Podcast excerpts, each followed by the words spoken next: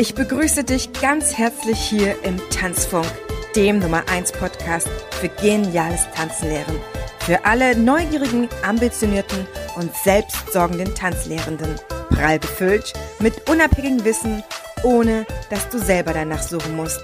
Lass uns direkt starten. Deine Tanzbotschafterin. Keep on dancing too, if you want me to.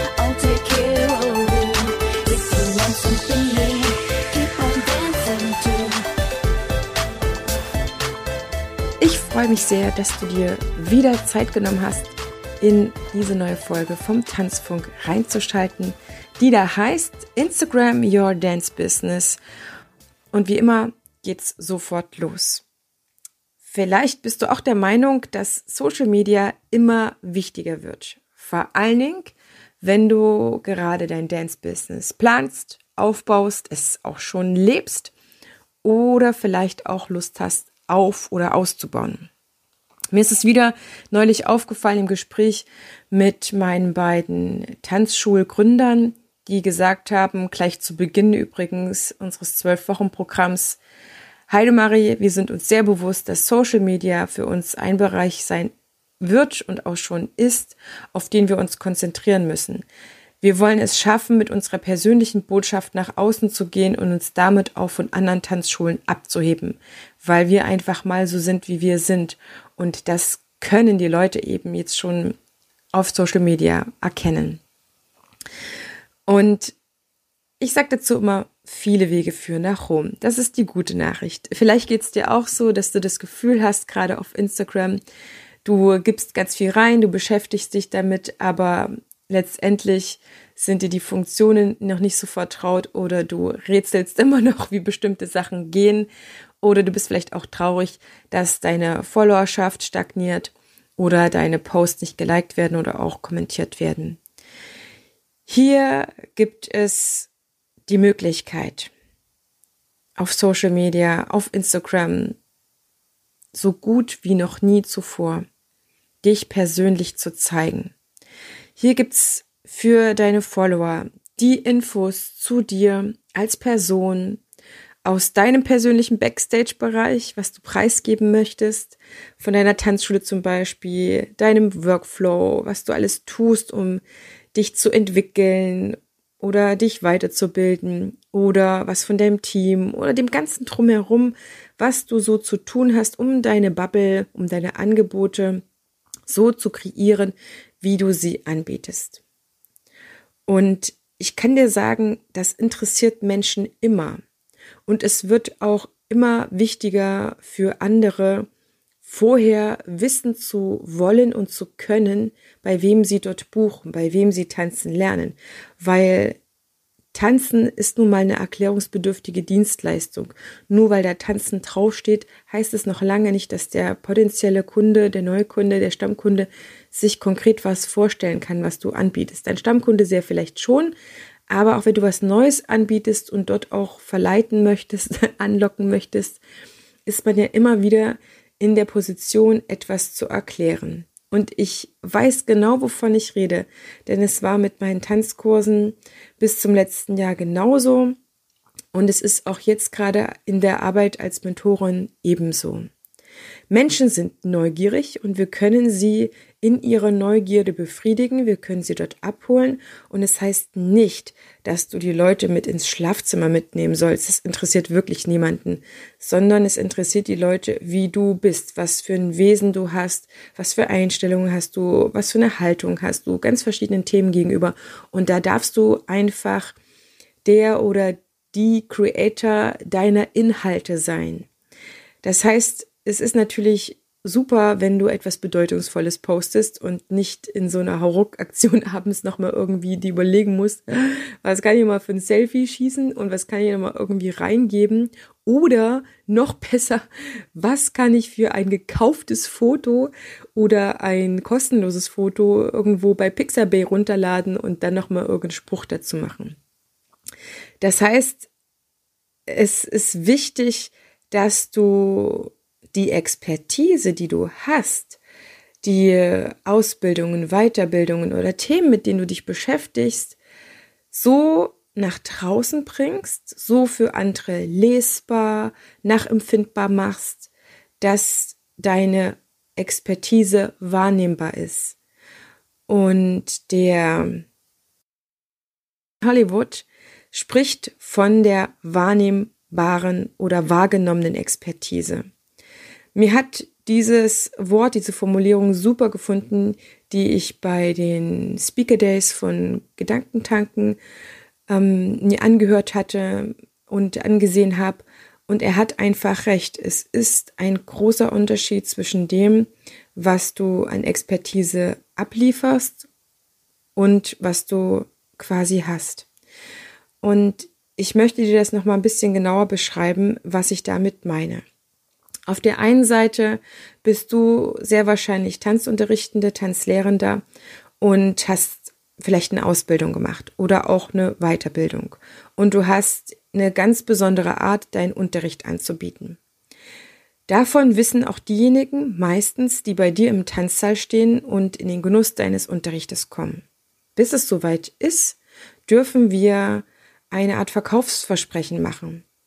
Und ich finde es manchmal schade, wenn jemand dann in Facebook oder in Foren schreibt, nein, die Expertise, da darf nichts versprochen werden und das muss letztendlich alles erst an Überzeugungsarbeit im Tanzkurs sein. Ich bin überhaupt nicht der Meinung, denn erstens kann es deine Arbeit im Tanzsaal entlasten, wenn jemand schon sich sicher ist, dass er bei dir gut aufgehoben ist. Es kann auch entlasten, indem du über Social Media und Instagram schon ein paar Themen, die dich beschäftigen, preisgegeben hast als Anknüpfungspunkt dann vor Ort. Wie cool ist das denn, wenn jemand sagt, Mensch, ich habe schon von dir auf Instagram ein paar Sachen gelesen. Wie geht's denn jetzt mittlerweile deinem Hund, der jetzt eine schwere Operation hinter sich hatte? Oder wie sieht das aus mit eurem Ball? Laufen die Vorbereitungen schon optimal? Könnt ihr noch Hilfe gebrauchen? All diese Sachen sind super Aufhänger, um natürlich auch miteinander ins Gespräch zu kommen. Und Calvin spricht auch davon, dass es total sinnvoll ist, jetzt nicht nur sich auf ein Thema zu fokussieren, was weiß ich, den Verkauf deiner Tanzkurse oder die Werbung dafür, sondern du einfach mit ein paar Themen, die dich sonst noch ausmachen oder beschäftigen, mit an den Start gehst um einfach eine breitere Fläche zu bieten, wo Leute an dich andocken können. Weil das Ziel von Instagram ist definitiv, Sympathiepunkte einzusammeln aus meiner Sicht und dich selbstsicher in dieser Community zu bewegen. Die Sympathiepunkte helfen dir, damit andere dir einen Vertrauensvorschuss geben, damit andere dir schon dein Vertrauen, ihr Vertrauen schenken ähm, und damit auch in deine Dienstleistung, weil wenn jemand sehr, sehr sympathisch ist, dann ist man sehr, sehr gewillt, einfach bei dem, ja, etwas zu buchen. Und meistens oder oft ist es ja so, dass deine Vorarbeit auf Instagram und Social Media einfach nur die Arbeit deinem Tanzkurs auch deswegen erleichtert, weil du dann mit der Sympathie, die du so schon hast, einfach noch stärker ja ähm, punkten kannst. Du musst erstmal nicht mehr grundsätzlich überzeugen, dass du jemand Sympathisches bist, sondern du kannst einfach dann deine ganzen Herzen um dich herum versprühen. Das heißt, wichtig ist, dass dir klar wird, was Instagram für dich leisten kann und dass deine wahrgenommene Expertise die wichtige ist und nicht, was du ja irgendwo in der Urkunde stehen hast, auf dem Papier stehen hast oder irgendwelche Referenzen am Ende deiner Webseite. Das heißt, du zeigst gelebte Expertise, gelebte Referenzen.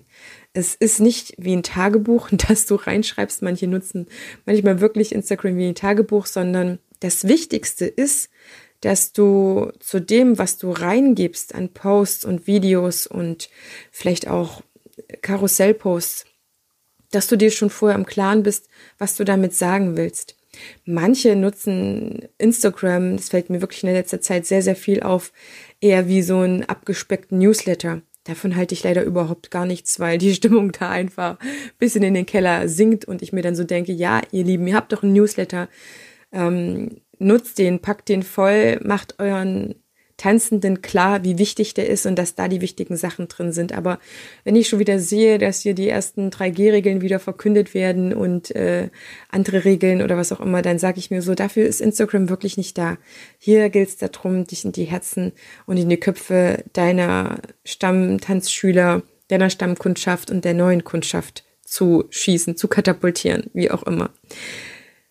Das heißt, du kreierst dein Frame, in dem die Dinge gelesen werden, wie du sie gelesen haben möchtest. Ich mache dir ein ganz, ganz simples Beispiel auf, weil mir das jetzt einfach gestern über den Weg gelaufen ist und ich weiß, dass das ähm, immer mal wieder jemandem passiert.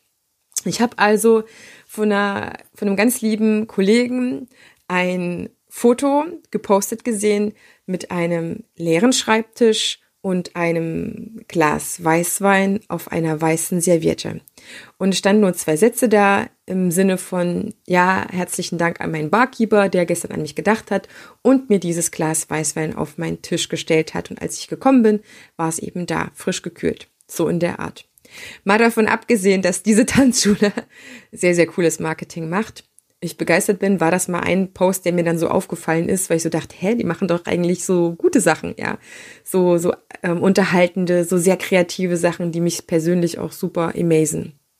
Und das ist nur ein Beispiel von vielen. Ich lese auch manchmal Postbilder, wo irgendwelche Füße, angeschnittene Füße vor irgendeiner Landschaft sind und dann heißt es, ja, ich fühle mich wohl hier in meinem Urlaub und ähm, erhole mich super.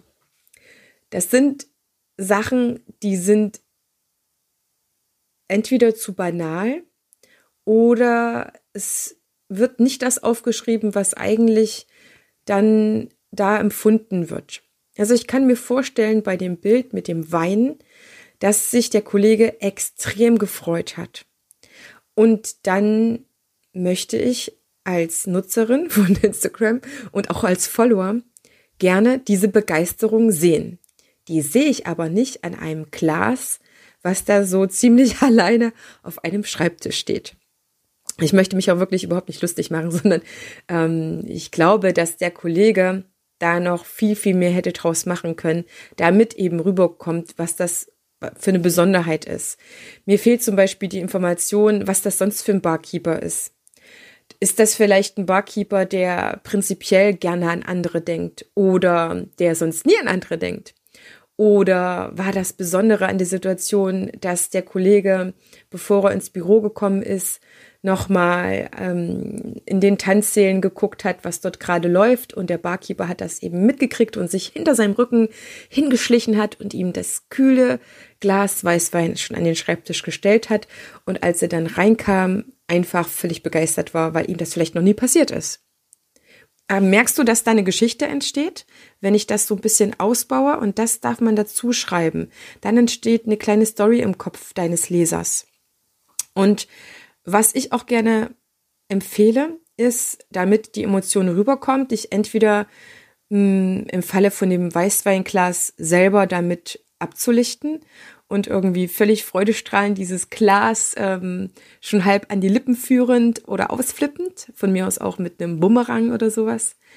Oder was ich auch sehr, sehr empfehle, ist dann einfach diese Situation nachzudekorieren. Das klingt vielleicht ein bisschen nach Schummelei, aber das ist es gar nicht. Nachzudekorieren meine ich, dass du aus diesem Stillleben einfach ein bisschen mehr machst. Ich sehe das ganz oft bei Kindergeburtstagen, wo die Kollegen und Kolleginnen sicherlich einen super Kindergeburtstag abgeliefert haben und dann, dann fotografieren sie den spärlich dekorierten Kindergeburtstagstisch wo ich sage, pff, das reicht leider nicht, dass da was rüberkommt. Ich habe mir am Anfang, als ich Kindergeburtstage gegeben habe, die Mühe gemacht und habe die Dekoration vor Ort extrem aufgepeppt und zwar auf meine eigenen Kosten.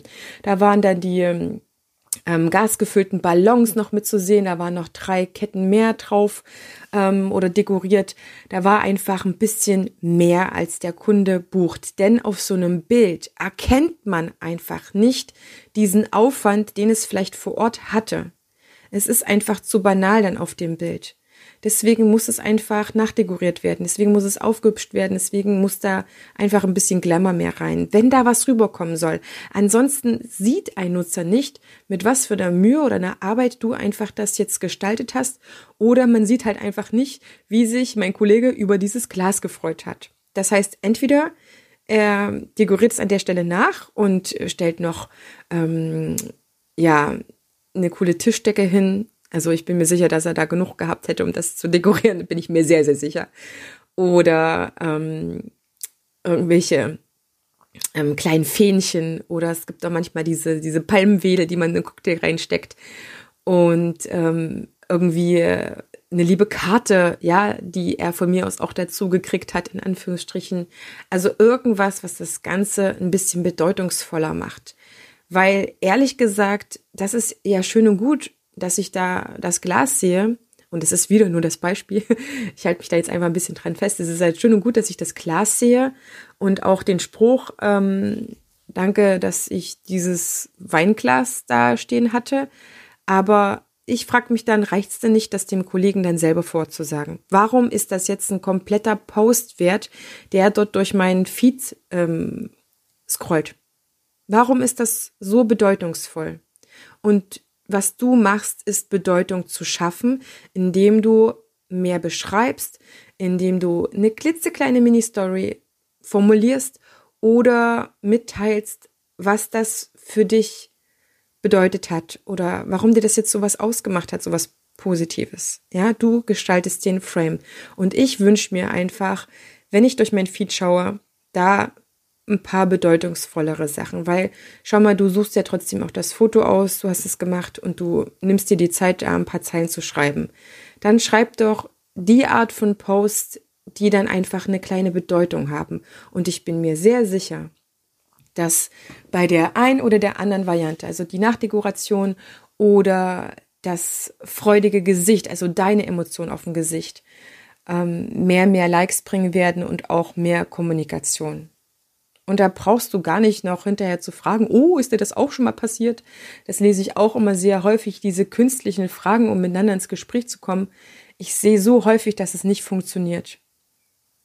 Teile was mit, gib dich rein in die Community und lass einfach mal von dem, was du bisher gemacht hast, los, weich mal vom Weg ab und überleg mal, ob du da klitzekleine Mini-Stories kreieren kannst. Denn ansonsten, glaube ich, kannst du mit deiner Zeit für diese belanglosen Posts, und das ist wirklich nicht abwertend gemeint, aber diese belanglosen Posts, auf die du ja auch dann keine Resonanz bekommst, vertane Zeit. Lieber zwei, drei Mal in der Woche irgendwas wirklich Schönes geschrieben, als jeden Tag irgend so ein, ja, nichtssagendes Bild, sage ich mal. Und wenn das für dich jetzt vielleicht der Anstoß war, zu sagen, oh Heidemarie, du hast recht, ist es vielleicht total cool, mich mit Instagram prinzipiell auf der technischen Ebene besser auszukennen, aber auch wie genau ich so ein Frame kreiere, wie ich meinen Style auf Instagram finde, damit dort einfach wirklich mehr Resonanz ist und damit auch meine potenziellen TanzschülerInnen mehr von mir sehen, mehr Persönliches von mir sehen. Und wenn du auch lernen willst, was du dort reingibst und was sinnvoll ist, dann habe ich zwei Einladungen für dich. Einmal mein Social Media Live Training am 27. August. Das ist jetzt also am Ende des Monats, wo ich dir genau diese Sachen zeige, inklusive Ideen, was du alles posten könntest.